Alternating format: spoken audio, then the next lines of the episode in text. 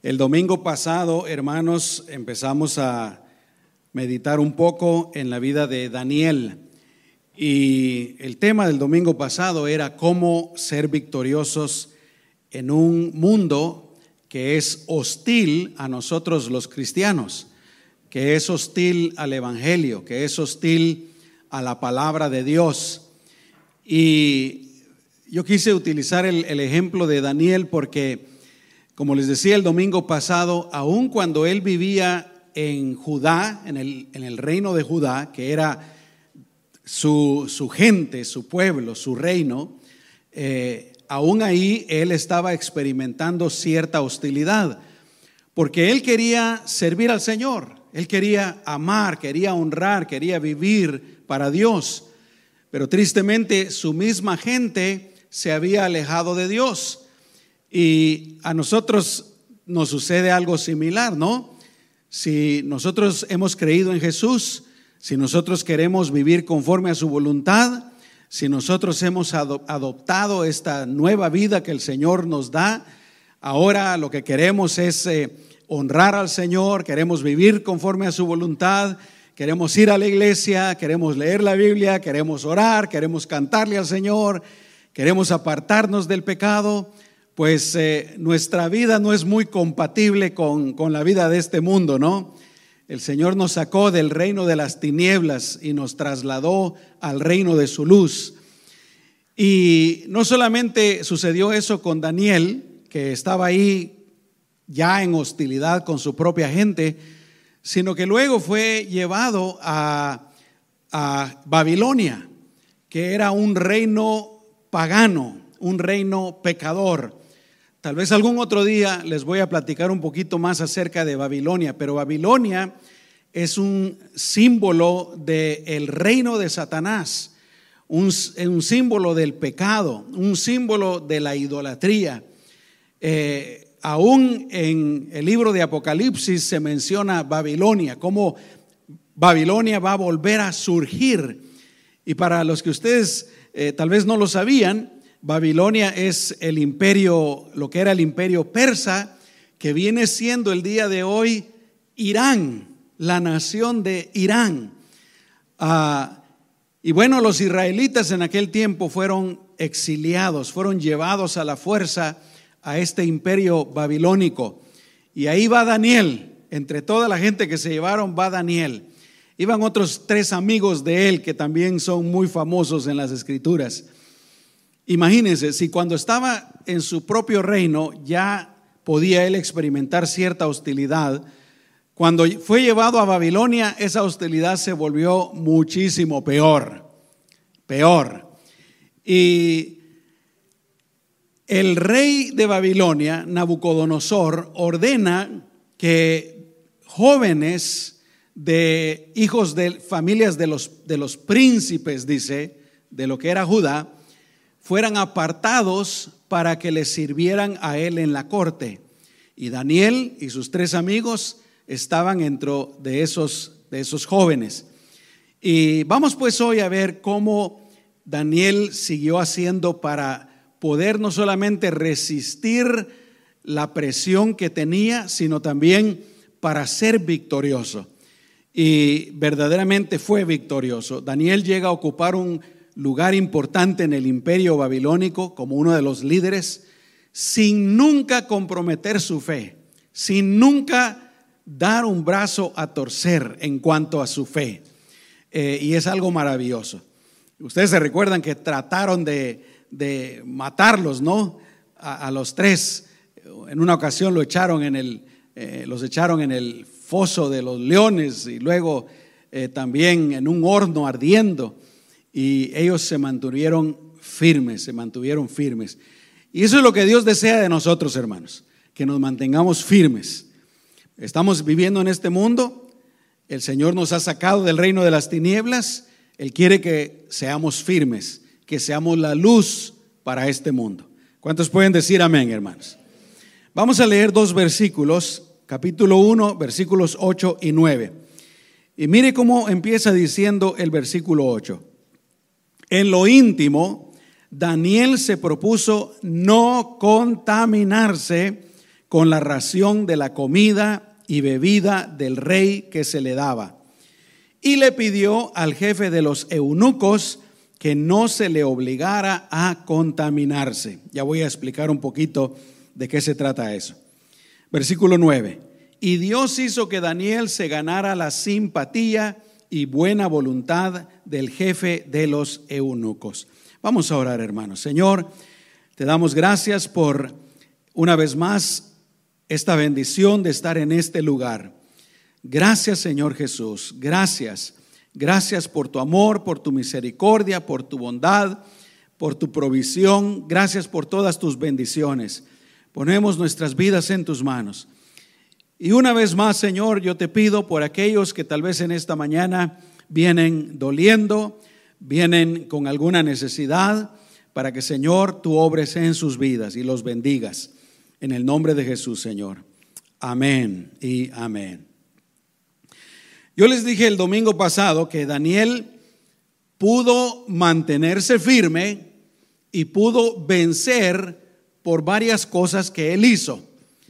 La primera cosa que él hizo, les decía yo, es que cuando aún era posiblemente un niño o un adolescente bien jovencito, él tomó la decisión personal de amar a Dios, de vivir para Dios, de honrar a Dios. Amén.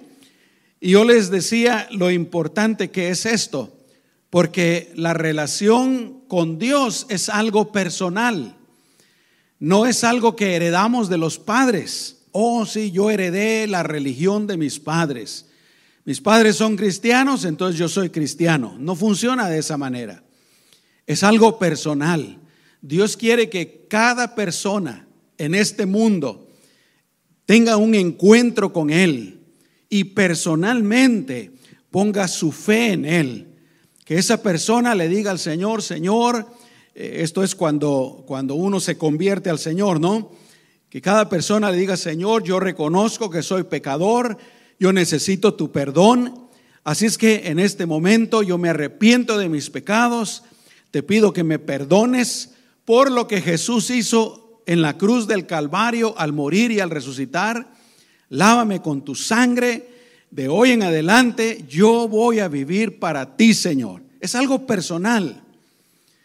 Eh, si la esposa es creyente, eso no lo hace creyente a uno como esposo. Si los padres, eh, como dije hace un momentito, ¿verdad? Son creyentes, eso no lo hace creyente a uno. Uno debe tomar esa decisión. Dios espera que cada persona tome esa decisión y Daniel lo hizo desde niño. Yo me gozaba ayer porque eh, la persona de mayor edad que se bautizó tiene 18 años, es Calia, la, hija de nuestros hermanos Arzola. Pero después le sigue una jovencita de 13 años. Y luego Ezequiel tiene, ¿cuántos tiene Ezequiel? ¿Nueve? Once. Lo miro más pequeño como siempre, ¿verdad? Once años. Y había una niña también, me parece, de 10 años, nueve o 10 años. Ellos, pues en este momento, tal vez no puedan entender en toda su plenitud, estoy hablando de los más chicos, eh, lo que está pasando o lo que están haciendo, pero de seguro, lo que sí seguro es que ellos quieren vivir para Dios. Amén. Tienen ese deseo en su corazón. Y eso fue lo que hizo, lo que hizo Daniel desde bien pequeñito.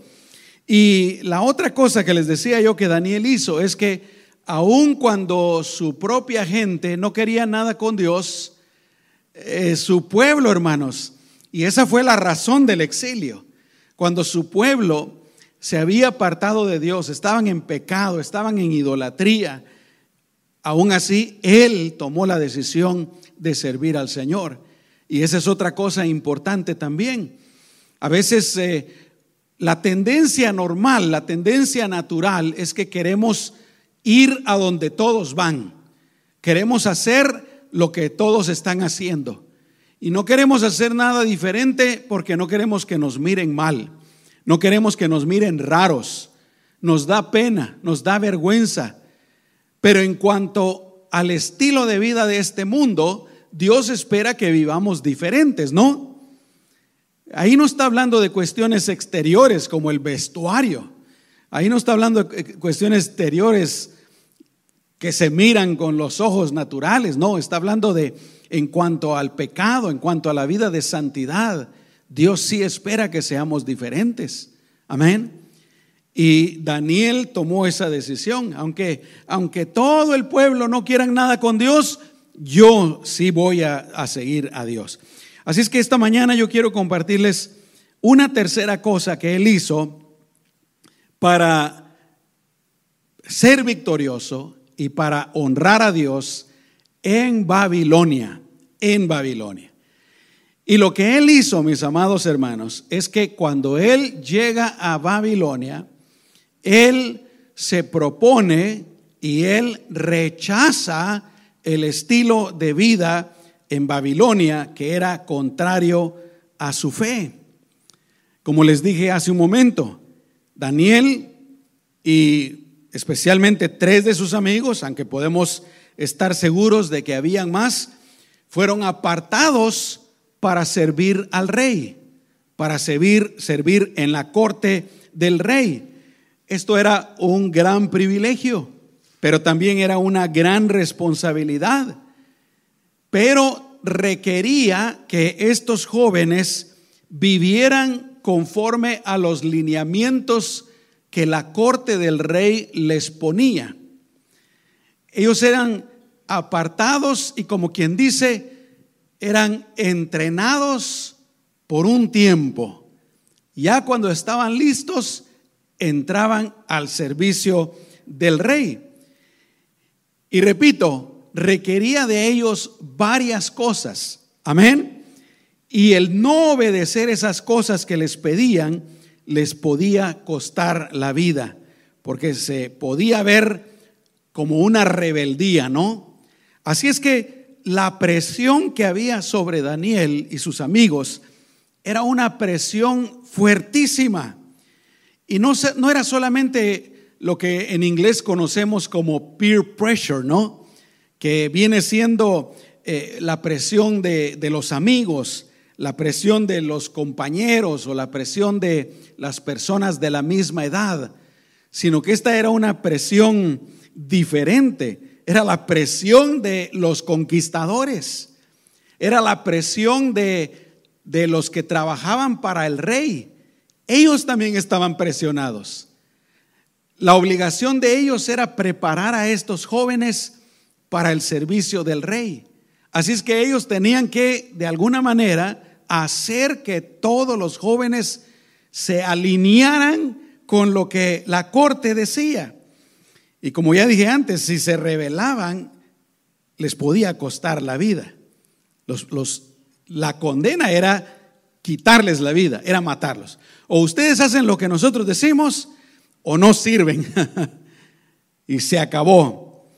Y una de las cosas que primero hacían cuando apartaban a estos jóvenes era cambiarles el nombre.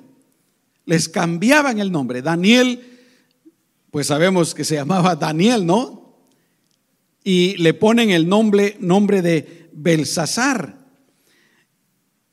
El propósito, mis amados hermanos, era que estos jóvenes se olvidaran completamente de sus raíces se olvidaran de sus principios, se olvidaran de su religión, se olvidaran de su fe, se olvidaran de su cultura, lo más pronto posible y se amoldaran al estilo de vida de Babilonia, porque recordemos, ellos iban a estar sirviendo al rey de Babilonia, en ese entonces Nabucodonosor.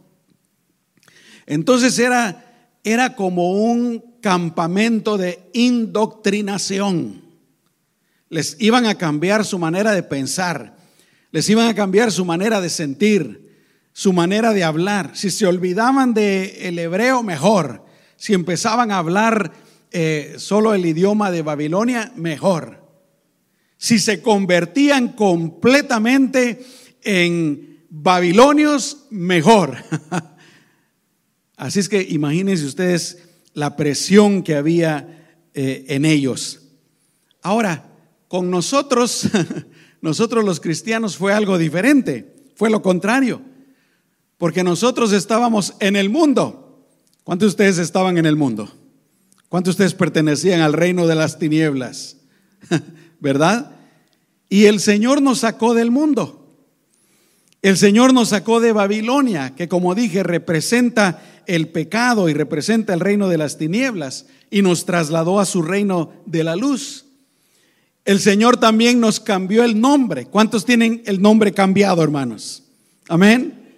Si no lo sabían, hoy se los voy a recordar yo. Pero ustedes no son lo que ustedes eran antes. ¿Saben ustedes qué dice la Biblia? ¿Qué dice Dios que éramos antes? Antes teníamos nombres.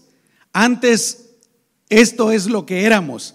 La Biblia, por ejemplo, dice que nosotros éramos muertos en delitos y pecados. Ese era nuestro nombre, muertos. ¿Cuántos eran muertos? La Biblia dice que nosotros vivíamos según la corriente de este mundo y es totalmente la verdad. Íbamos con la corriente. La Biblia dice que éramos hijos de desobediencia. La Biblia dice que éramos hijos de ira, que estábamos alejados de la ciudadanía de Dios, que éramos extranjeros, que no teníamos esperanza, que no teníamos Dios. Estábamos perdidos, ovejas descarriadas, hijos pródigos, enemigos de Dios, hijos del diablo, dice la Biblia que éramos. Dios dice que eso éramos.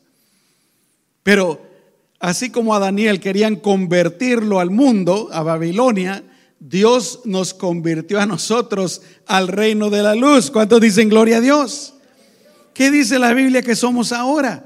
La Biblia dice que somos hijos de Dios. La Biblia dice que somos perdonados. La Biblia dice que somos redimidos, justificados, santificados, comprados por precio. La palabra de Dios dice que estamos completos en Cristo. La Biblia dice que somos libres de condenación, dice que somos ungidos, embajadores de Cristo, ciudadanos del cielo, que somos el cuerpo de Cristo, que somos morada del Espíritu Santo, coherederos en Cristo. Y mis amados hermanos, no puse más porque la lista es grandísima. Pero en Cristo somos nuevas criaturas para su honra y para su gloria. Aleluya. El Señor sí nos ha cambiado, nos ha transformado y para Él sea toda la gloria y toda la honra. Dicen amén, hermanos. Aleluya. Estábamos perdidos, estábamos en el mundo, estábamos en las tinieblas y ahora estamos en el reino de nuestro Señor Jesucristo. Gloria a Dios. Eso le pasa a una persona que cree en Jesucristo, que pone su fe en Jesús. Gloria al Señor. Pero más importante que el nombre, mis amados hermanos, Él cambió nuestra naturaleza interior, nos hizo nacer de nuevo y como dice la Biblia, somos nuevas criaturas. Amén. Pero volviendo a Daniel, ellos querían que se amoldara completamente a Babilonia. Y con nosotros, ya si lo ponemos para nosotros, aunque el Señor nos ha sacado del mundo, hermanos, el diablo sigue trabajando para procurar hacernos que nos amoldemos al mundo también, que regresemos al mundo, que retrocedamos. Amén. Pero la Biblia dice lo que tenemos que hacer. En Romanos 12.1 dice, presenten sus cuerpos en sacrificio vivo, santo, agradable a Dios, que es su culto racional. Y luego dice en el versículo 2, no se conformen a este siglo, no se amolden a este siglo. Hermano y hermana, tú y yo ahora somos todo eso que dije antes. Somos hijos de Dios y tenemos que vivir como hijos de Dios conforme al estilo de vida que Dios nos manda y Él desea que sus hijos vivamos en este mundo. Amén. Sí, tenemos que, tenemos nuestros vecinos, tenemos nuestros amigos, tenemos que ir al trabajo. Y donde quiera que estemos, primero Dios, ¿verdad? Que podamos ser esa luz que podamos ser esa sal que el Señor espera que seamos, que brillemos. Tú donde quiera que vayas, procura ser de bendición para todas esas personas con las que tienes que tratarte. Amén. Pero obviamente nos cuidamos, nos protegemos, nos guardamos de no participar de las cosas que hacen aquellas personas que no conocen al Señor. Las cosas que nosotros hacíamos antes también. Las cosas que son pecado. Y esa es la palabra importante, lo que es pecado. Lo que no es pecado, no hay ningún problema. El problema es el pecado. Yo les he dicho muchas veces, los cristianos, claro que tenemos la libertad de divertirnos, ¿no? Tenemos la libertad de ser felices, de reírnos, de bromear. Amén. Siempre y cuando todo lo que hagamos no envuelva lo que es pecado. Porque entonces ahí sí es el problema. Fue lo que hizo Daniel. Él llega a Babilonia y él, como dije, llega aún a ocupar un puesto de mucha importancia, pero nunca comprometió su fe. Él se negó a amoldarse al estilo de vida pecaminoso de Babilonia. Así es que les cambian el nombre. La otra cosa que hacen es que los quieren obligar a que consuman los alimentos que eran alimentos especiales para la corte. Lo malo es que esos alimentos, hermanos, algunos de esos alimentos eran alimentos que para los judíos estaban prohibidos. Si ustedes han leído el libro, los libros de la ley, ¿verdad? Eh, Deuteronomio, Levítico, etcétera, Éxodo, ahí está toda la ley de Dios para el pueblo judío. Y Dios les manda a su pueblo que no consuman ciertos animales, animales que nosotros consumimos sin ningún problema. ¿A cuántos de ustedes les gustan los camarones, por ejemplo? Camarones no podían comer ellos. ¿Cuántos les gustan el pulpo? Cangrejos, langostas, puerquitos. Amén.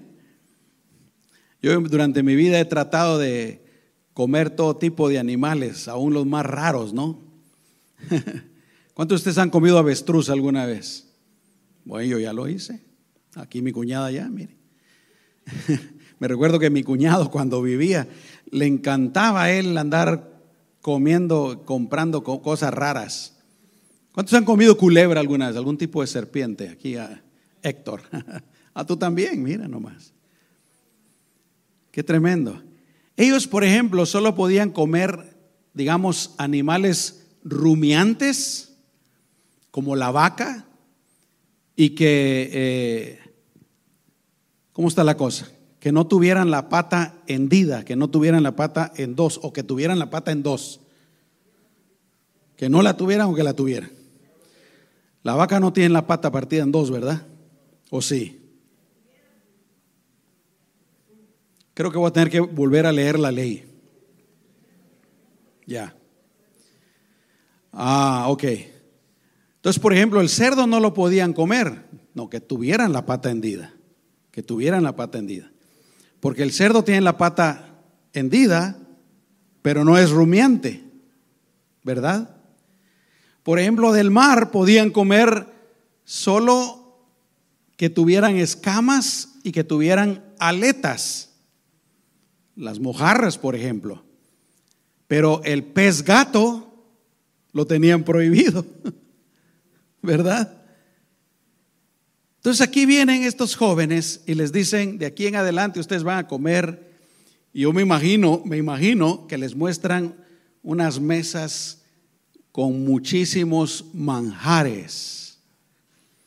Algo que cualquier otra persona hubiera considerado, mis amados hermanos, una bendición, ¿no?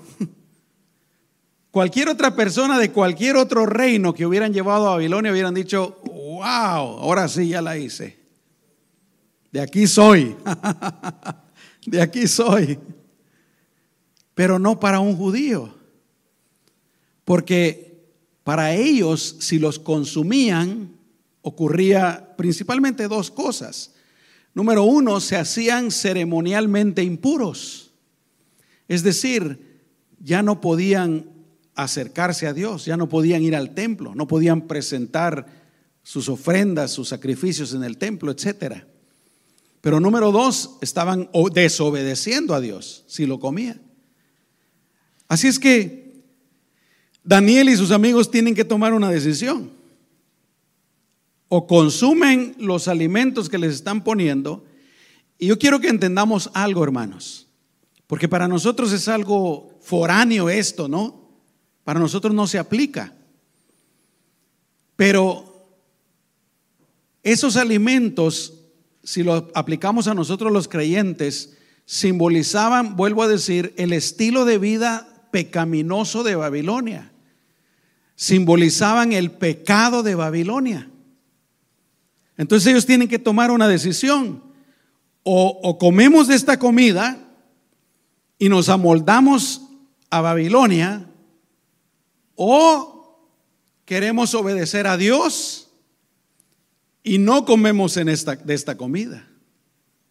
Es una decisión fuerte, hermanos, porque sus vidas están en peligro. Es muy posible que si ellos digan, no queremos comer esta comida, los maten. Qué tremendo, ¿no? Y obviamente si aceptan comer esos alimentos, lo que están haciendo es negando a Dios, rechazando a Dios comprometiendo su fe. Y nosotros también nos encontramos en muchas ocasiones en situaciones similares, hermanos. El mundo nos ofrece todos sus manjares, que no son más que pecado y placeres carnales. Y, los placeres de este mundo son atractivos, se miran buenos nuestro cuerpo que está contaminado con la carne los desea, ¿no? Y nosotros también tenemos que tomar una decisión. O los hacemos o no los hacemos. Muchas veces nosotros también sentimos la presión del mundo que nos incita a seguir su corriente. Y nosotros también tenemos que tomar una decisión o vamos con la corriente del mundo o nos negamos a ir con la corriente del mundo y agradamos a Dios. El mundo nos incita a comprometer nuestra fe y tenemos que tomar una decisión. A veces no queremos ofender a nadie. Se nos hace difícil ir en contra de la corriente. Realmente es más fácil ir con la corriente. Dicen amén, hermanos. Pero yo quiero recordarles unas palabras de Jesús. Mateo 10:32 dice, a cualquiera que me confiese delante de los hombres, yo también lo confesaré delante de mi Padre que está en los cielos. A cualquiera que me niegue delante de los hombres, yo también lo negaré delante de mi Padre que está en los cielos. ¿Qué hizo Daniel? Daniel 1.8, ya lo leímos, pero lo leo nuevamente. Daniel propuso en su corazón no contaminarse con la porción de la comida del rey ni con el vino que él bebía. Y le pidió, por tanto, al jefe de los eunucos que no se le obligase a contaminarse. Una vez más, vemos cómo Daniel se propuso en su corazón honrar y agradar a Dios y enfrentarse a las consecuencias. Daniel propuso en su corazón no contaminarse. Y yo creo que Dios espera, hermanos, que nosotros tomemos esa decisión. Déjame hacerte una pregunta. Cuando tú le entregaste tu vida a Cristo, ¿tomaste esa decisión? Yo ya no voy a contaminarme con las cosas del mundo, con las cosas que son pecado. Y vuelvo a repetir, la palabra clave ahí es pecado. ¿Alguna vez en tu vida como cristiano lo has hecho? Si no lo has hecho, yo quiero animarte en el nombre del Señor para que consideres hacerlo, porque es algo importante. Dios de veras espera que vivamos en santidad, apartados para Él, que lo amemos, que lo honremos. Amén. Daniel, hermanos, no solamente decidió no comer de esa comida, pero él decidió agradar a Dios en todo, no participar de las cosas de Babilonia que, repito, eran contrarias a su fe. Y me voy a adelantar un poco, pero ustedes saben que en una ocasión el rey de Babilonia manda construir una estatua gigante de él mismo y manda que todos la adoren al tocar las trompetas, que todos adoren la estatua. Y Daniel, aún nuevamente arriesgando su vida, se negó a hacerlo. Se mantuvo firme en su fe. Y nosotros, hermanos, también debemos de estar listos para no comprometer el Evangelio. Y es que antes, es que lo que antes se creía malo, hermanos, ahora se le dice bueno, ¿no es cierto? Así está el mundo el día de hoy y nos tienta a que nosotros sigamos la corriente del mundo. Por ejemplo, durante toda la historia de los seres humanos, bueno, prácticamente, ¿verdad? La vida de, de, una persona se ha considerado que es una persona desde el momento de la concepción. ¿Qué traes? Estoy embarazada, tengo un bebé. Pero ahora hay quienes dicen que lo que está ahí no es un bebé, que es una masa de células. ¿No es cierto? Ahora, por ejemplo, se dice que hay más de dos géneros, cuando nosotros sabemos que solamente hay dos géneros, hombre y mujer. Ahora se dice que el sexo de una persona no es, no, no, lo, no lo determina su biología, su físico, sino que lo, lo determina lo que esa persona siente, lo que esa persona piensa. Y así está el mundo, hermanos, patas arriba. Por eso es que Isaías 5:20 dice, hay de los que a lo malo le dicen bueno y a lo bueno malo, que hacen la luz de la luz tinieblas y de las tinieblas luz, que ponen lo amargo por dulce y lo dulce por amargo. Por eso es tan importante que conozcamos y mantengamos siempre la posición de Dios ante este mundo. Claro, sin condenar a nadie, sin juzgar a nadie, sin insultar como lo hizo Daniel. ¿Y cuál fue el resultado? La Biblia dice que Dios puso a Daniel en gracia y en buena voluntad con el jefe de los eunucos. El mundo necesita ver cómo nosotros verdaderamente amamos a Dios y honramos a Dios con nuestras vidas, hermanos. Cuando vivimos conforme a la voluntad de Dios, cuando compartimos con amor la palabra de Dios, siempre va a haber quienes nos escuchen de buena gana. ¿Cuántos dicen amén? ¿Y cuál fue el resultado en la vida de Daniel? Que Dios lo respaldó. Dios lo respaldó. En primer lugar, como dije, Dios lo puso en, en que se ganara la simpatía y la buena voluntad del jefe de los eunucos. Pero no solamente eso, más adelante dice que a Daniel y a los otros jóvenes Dios les dio conocimiento, inteligencia en todas las letras y ciencias. Y además Daniel era muy entendido en cuestiones de visiones y sueños. ¿Por qué? Porque ellos decidieron honrar a Dios. Y mis amados hermanos, para nosotros es lo mismo. Si nosotros decidimos honrar a Dios, Dios nos respaldará. Dios nos bendecirá, Dios nos usará para su honra y para su gloria. Aleluya. ¿Se recuerdan lo que él hizo con Josué? Porque Josué también dijo, mi casa y yo serviremos a Jehová. En Josué 1.5 dice, eh, mientras vivas, nadie podrá hacer frente, porque yo estaré contigo como antes estuve con Moisés. No te dejaré ni te desampararé. Y esa promesa es para nosotros, hermanos. Si tú honras al Señor, el Señor no te va a dejar, no te va a desamparar. En el Salmo 94, 14 nos dice, tú, Señor, no abandonas ni desamparas al pueblo que has hecho tuyo. Hebreos 13:5 dice, Dios ha dicho, no te desampararé ni te abandonaré. Si honramos al Señor, el Señor nos va a honrar a nosotros. Eso es lo que la palabra de Dios dice. ¿Cuántos dicen amén, mis amados hermanos? Y miren las palabras de Jesús, Juan 12:26.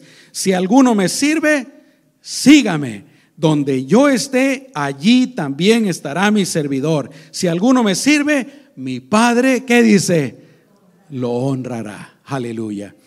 El Señor nos honrará, hermanos, si nosotros lo honramos. Y eso es lo que espera el Señor. Dicen amén, hermanos. En la escuela, los jóvenes cuando vayan a la escuela, en el trabajo, en la calle, si honramos al Señor, el Señor nos honrará a nosotros.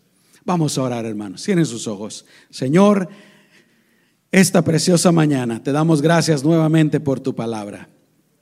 Ayúdanos, Señor, a todos los que estamos aquí, que somos tus hijos, que somos tu pueblo. Ayúdanos a amarte con todo nuestro corazón. Ayúdanos a honrarte, Señor. Ayúdanos a ser fieles a ti. Aún ante la presión del mundo, ayúdanos, Señor, a no retroceder, a no dar nuestro brazo a torcer, a no comprometer el Evangelio. En el nombre de Jesús. Yo quiero que repitas esta oración después de mí. Dile al Señor, Señor Jesús, yo voy a honrarte. Por lo tanto, te pido que me fortalezcas, que me ayudes, que me des sabiduría, Señor, todos los días de mi vida para honrarte, aún en las situaciones más críticas, en las situaciones más difíciles, como lo hizo Daniel, en el nombre poderoso de Cristo Jesús. Amén y amén. Gloria a Dios. ¿Cuántos dicen gloria a Dios, hermanos? Amén.